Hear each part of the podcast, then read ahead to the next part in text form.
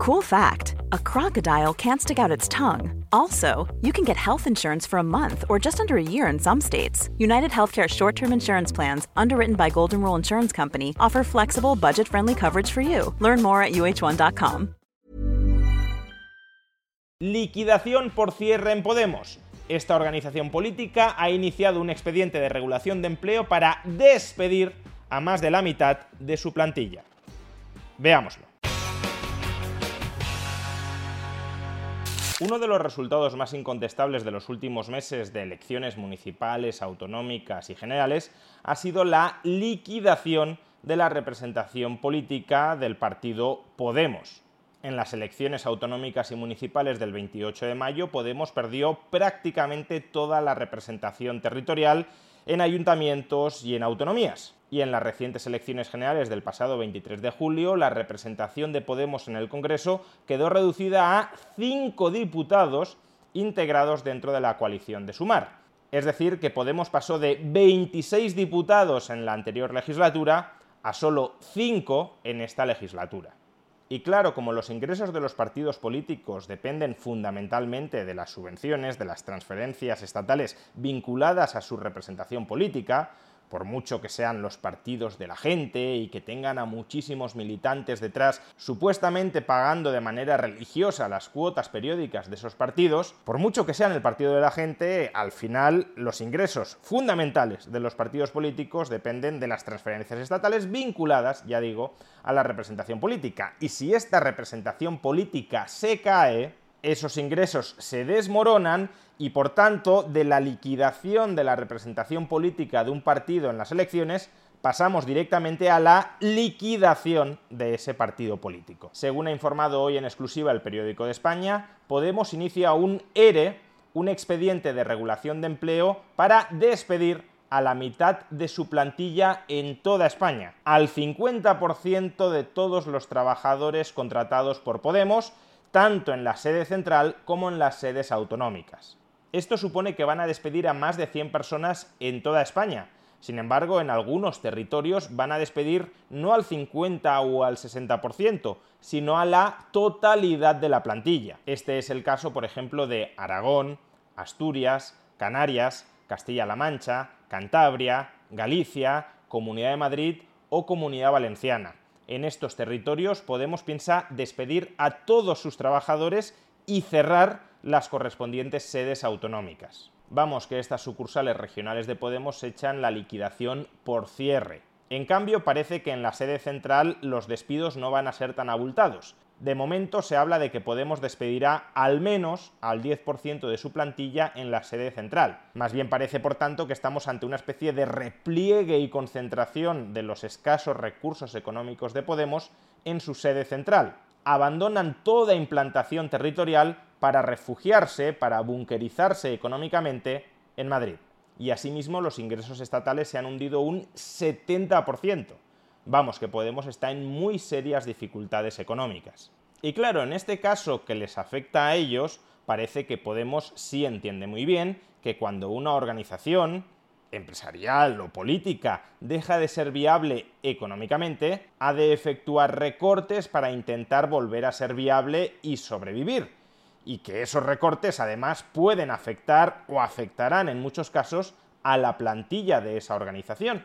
En el comunicado que Podemos ha enviado a los trabajadores a los que piensa despedir, comunicado al que ha tenido acceso en exclusiva el periódico de España, podemos leer la siguiente justificación. Las previsiones de ingresos para el próximo ciclo electoral se cifran, en un primer momento y tras haber hecho una valoración inicial de la situación, en casi un 70% menos en estatal y en una media aproximada del 90% menos en los territorios afectados. Dicha reducción de ingresos lleva aparejada la necesidad ineludible de adaptar a los mismos los gastos de toda índole, incluidos los laborales, que en el caso de los territorios afectados implicará la extinción de los contratos y el cierre de los centros de trabajo y en estatal una reducción de la plantilla. Cuando una organización deja de ser económicamente viable, tiene que recortar sus gastos tiene que ajustar sus gastos a sus ingresos. incluyendo los gastos laborales, es decir, incluyendo la plantilla, incluyendo la cantidad de gente que trabaja y los salarios de la gente que trabaja. No por gusto, sino por necesidad. De hecho, continúa Podemos. Por lo expuesto, lamentamos profundamente tener que iniciar un procedimiento de expediente de regulación de empleo por razones económicas, técnicas y organizativas a raíz de los resultados obtenidos. Es decir, que Podemos nos asegura que no despide por placer, sino porque no le queda otro remedio, porque la organización no es económicamente viable. Pues bien, lo mismo cabe decir de los ajustes de plantilla empresariales. No se producen por gusto, no se producen por sadismo empresarial, sino por necesidad económica, porque la empresa o algunas secciones de la empresa han dejado de ser económicamente viables. Pero esto, que es algo que ahora Podemos entiende también, porque les afecta a ellos y no le queda otro remedio que entenderlo y que vivirlo en sus propias carnes, es algo que cuando afectaba al sector empresarial Podemos no entendía también. Y no ya el militante raso de Podemos, sino algunos de sus principales dirigentes de entonces y no sé si de ahora. Atención a qué opinaban hace unos años algunos de esos principales dirigentes de Podemos respecto al ERE que había anunciado Alcoa en sus plantas de La Coruña y de Avilés por inviabilidad económica de las mismas. A pasada semana, Alcoa España decidiu pechar os seus centros de traballo en Avilés e en Alcoa Coruña. O que lles decimos dende aquí é que non imos consentir o peche de Alcoa. Son centros estratégicos para o noso país. Estamos cos traballadores e coas súas familias. Vaya a nosa solidaridade e somos conscientes de que xuntas imos gañar esta batalla. No podemos consentir el expediente de regulación de empleo en Avilés y en La Coruña. Estamos con los trabajadores y con sus familias. Juntas lo vamos a parar. Eso con respecto al ERE de Alcoa, pero el ERE de Podemos parece que sí lo pueden consentir e incluso promover activamente ellos mismos. Debe de ser que en ese caso no están con los trabajadores y con sus familias, porque aquí juntas no quieren parar ese ERE. Al contrario, lo quieren aprobar para intentar salvar los muebles de Podemos igual es que oponerse a un ERE con el dinero ajeno siempre es más sencillo que oponerse a uno con el dinero propio. Estamos con los trabajadores y con sus familias. El Grupo Confederal Unidos Podemos en Comú Poden en Marea va a exigir al Ministerio de Industria que intervenga para paralizar el ERE, con los trabajadores y con sus familias.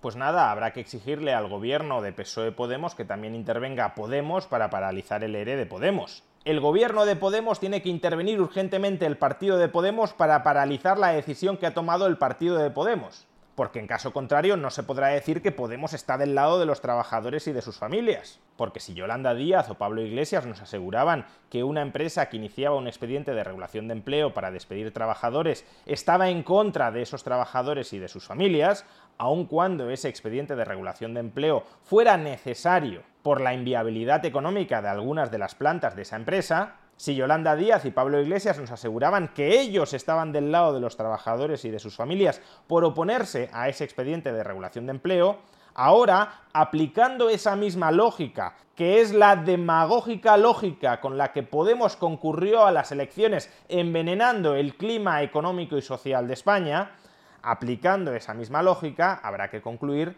que Podemos está en contra de sus trabajadores y de las familias de sus trabajadores por iniciar un expediente de regulación de empleo y por no luchar como partido o como gobierno por paralizar ese expediente de regulación de empleo que es necesario para que Podemos sobreviva como organización política. En fin, creo que sobran las palabras y que no hay mucho más que añadir.